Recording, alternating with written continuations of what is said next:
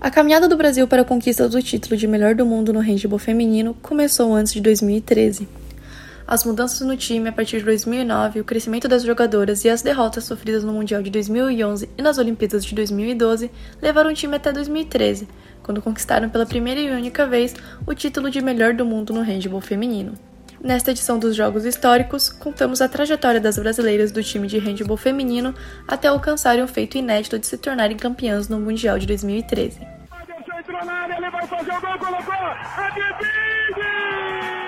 mete no Gabiru, criticado, odiado pelo torcedor do Inter, reverte, ele é o teu amor, torcedor colorado. Brasil, Brasil, Brasil, Brasil pode comemorar, é penta, é penta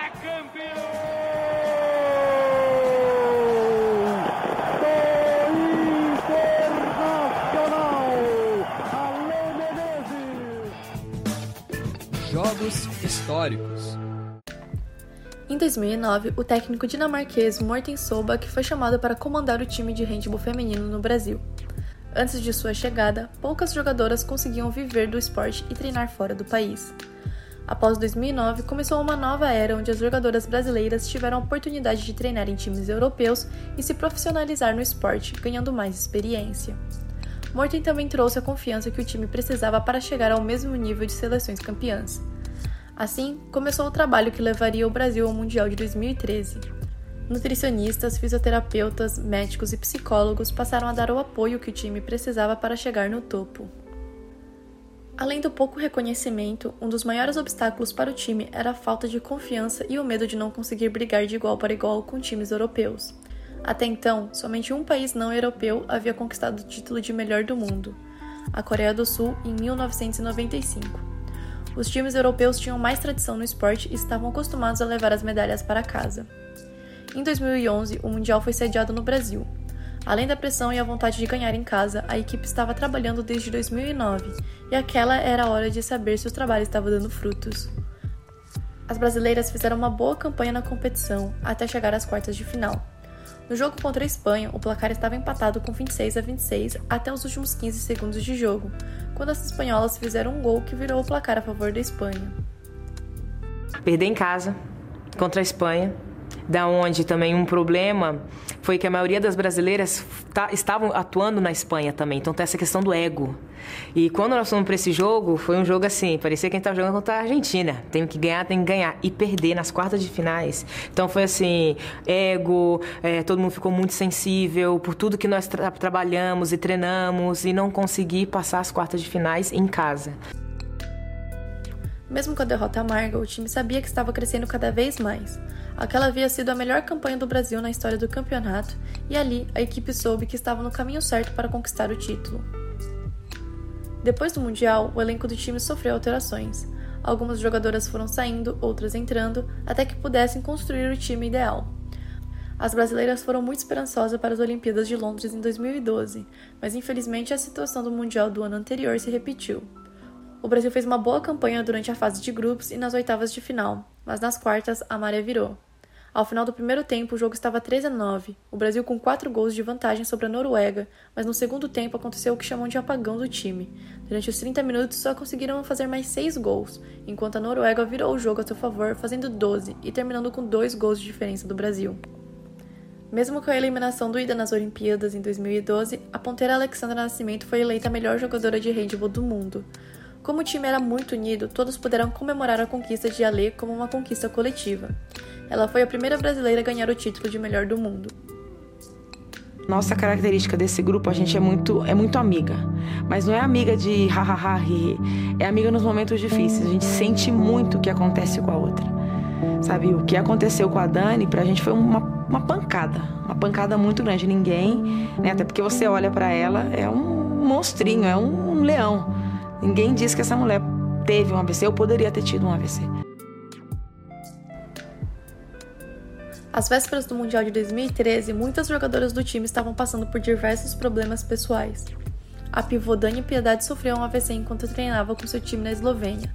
Ela voltou para o Brasil para se recuperar e, depois de fazer fisioterapia todos os dias, pôde voltar a jogar. 15 dias antes do Mundial, nós não tínhamos atleta para treinar. Das 16 atletas, 14 estavam machucadas. Assim, não foram lesões ali no treino, foram lesões em que elas já trouxeram do clube. Duda Morim estava com uma lesão grave e a equipe da seleção fez questão de fazer o possível para recuperá-la a tempo de competir. Felizmente, Duda conseguiu jogar o Mundial e ainda conquistou o título de melhor armadora direita no campeonato. Babi Ehrenhardt havia perdido sua mãe pouco tempo antes e estava tentando equilibrar o momento delicado que estava passando com a necessidade de continuar treinando para conquistar o título. Jéssica Quintino havia rompido um ligamento um mês antes da competição. Na época jogava na Polônia e precisou voltar para o Brasil para que pudesse recuperar. Um dia antes de embarcar para a Sérvia, Jéssica torceu o tornozelo no treinamento e decidiu que não iria competir, já que não conseguiria ajudar o time. Cada uma estava passando por um momento naquele grupo, sabe? E um momento que, tipo, eu não vou, não vou te falar que era um momento de extrema felicidade, que não era. Todo mundo estava passando por uma dificuldade muito difícil, sabe? A equipe, depois do trauma do Mundial de 2011 e das Olimpíadas de 2012, carregava o fantasma de perder nas quartas de final. As brasileiras não sabiam como era a sensação de vencer e precisavam perder o medo da derrota para que pudessem conquistar a tão sonhada medalha. Já na competição, no terceiro jogo da fase de grupos contra a Sérvia, a goleira Maísa sofreu um acidente envolvendo uma pia frouxa no banheiro. Maísa cortou sua mão e no dia anterior ao jogo precisou amarrar a mão nas costas durante o treino para não se machucar ainda mais. Na hora do jogo, a equipe precisou improvisar uma órtese para amortecer o impacto da bola na mão de Maísa. Mesmo com o machucado, a goleira foi eleita a melhor jogadora da partida. A final da fase de grupos, o Brasil terminou em primeiro lugar, sem perder nenhum dos jogos. Durante as oitavas, jogaram contra a Holanda enquanto a Espanha enfrentava a Hungria. As brasileiras estavam com receio de jogar contra a Espanha nas quartas e repetir o Mundial de 2011. No fim, acabaram indo para os quartos contra a Hungria e este foi um dos jogos mais difíceis do campeonato. A Hungria tinha muita tradição no handball e algumas jogadoras tinham contato próximo com o técnico e as jogadoras adversárias. Como o time do Brasil era muito unido e as jogadoras lutavam uma pela outra, a psicóloga utilizou de uma situação anterior para motivá-las. Em um jogo antes do Mundial, uma das jogadoras da Hungria havia dado um soco na brasileira Maiara, que havia ficado com muita dor. A psicóloga lembrou deste acontecimento para que as brasileiras jogassem com mais garra de vencer e se vingar do jeito certo. E ali eu achei que o time pegou Brasil 2011, Londres 2012. Agora é o nosso momento. A gente já perdeu. Agora tá na hora da gente ganhar. A gente já sabe o que é perder. Agora tá na hora da gente saber o que é ganhar. O jogo contra a Hungria chegou aos 60 minutos com um empate de 26 a 26, então se estendeu para a prorrogação. A final da prorrogação, Duda Amorim levou a exclusão de 2 minutos, enquanto o placar marcava 30 para o Brasil e 29 para a Hungria. Com uma jogadora a menos, é mais fácil desestabilizar o time e virar o jogo, mas naquele momento ficou claro a estabilidade psicológica do Brasil. O placar estava 32 para o Brasil e 31 para a Hungria, quando no último minuto de jogo, Maiara conseguiu fazer o gol que abriu a diferença de dois pontos no placar. Assim, nem com um milagre a Hungria conseguiria fazer dois gols antes de soar o apito final. É engraçado que hoje eu posso dizer que eu, eu entendo o porquê não ter ganhado em 2011 em casa. Porque em 2011 foi aquela coisa, meu Deus, não é possível, a gente fez tudo certo, a gente estava tão preparada. A gente não estava, não era o momento. Em 2012, em Londres, meu, a gente fez tudo a gente treinou tanto, a gente se dedicou tanto. Não era o momento. Quando você ganha, você sabe que não é o momento, porque você sabe o que faltava. Depois daquele jogo, as brasileiras já podiam sentir o gostinho da medalha de ouro. Na semifinal, fizeram seu melhor jogo técnico da competição e venceram a Dinamarca de 27 a 21. Para a grande final contra a Sérvia, que jogava em casa com a torcida ao seu favor, o técnico sabia que precisava motivar as jogadoras. Morten pediu ajuda para a comissão técnica para improvisar medalhas de prata, conseguir uma medalha de ouro e um agasalho com as cores da Sérvia.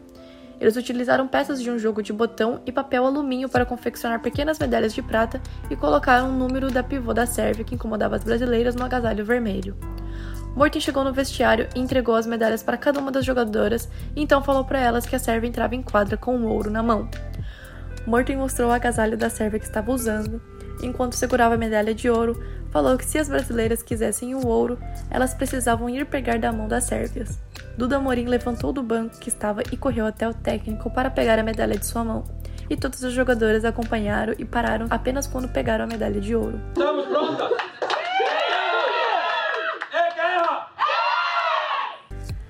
Como a Sérvia estava jogando em casa, as torcidas na arquibancada eram contra as brasileiras.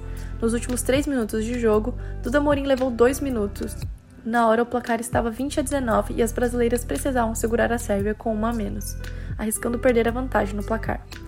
Logo depois, uma falta de 7 metros foi marcada para a Sérvia e o placar empatou 20 a 20. Hanna Débora entrou no jogo e, mesmo com uma a menos no ataque, conseguiu fintar a jogadora da Sérvia e marcar um gol. No último minuto de jogo, o Brasil estava no ataque e, como a bola estava passiva, Ana Paula precisava arremessar para não entregar o ataque para a Sérvia. Ana arremessou nos 9 metros por cima de três jogadoras e conseguiu marcar o gol. O Brasil volta a ter time completo. Ana Paula subiu, arremessou. Gol Brasil, do Brasil, do Brasil. 22 a 20. Vem a Sérvia. Maíssa, que defesa, que defesa, que defesa. A menos de um minuto, o Brasil coloca dois gols de vantagem. Está chegando o título para o Brasil, superando os seus problemas, as suas dificuldades. Brasil 22, Sérvia 20. Depois do gol, a torcida nas arquibancadas ficou em silêncio e só se ouvia a pequena torcida do Brasil e a comissão técnica. A Sérvia já não tinha esperanças de virar em tão poucos segundos, e assim que o apito final soou, o Brasil pôde sentir como era ser melhor do mundo. Dois gols de vantagem, o Banco Brasileiro já comemora, vai terminar a partida. Termina o jogo. O Brasil experimenta a sensação de ser campeão mundial. Pode se emocionar, pode chorar. O Brasil é campeão do mundo. O mundo reverencia essas meninas guerreiras do Brasil. Para quem não acreditava, é isso aí. É Brasil. É o Brasil campeão do mundo no handebol feminino. Pode aplaudir porque é Brasil. É a conquista mais que merecida. É a vitória da superação. Este episódio teve roteiro feito por Luísa Leivas e a locução e edição foi feita por mim, Flávia Morichita. Lembrando que toda segunda-feira sai um episódio novo desse podcast especial, relembrando algum momento histórico no mundo do esporte.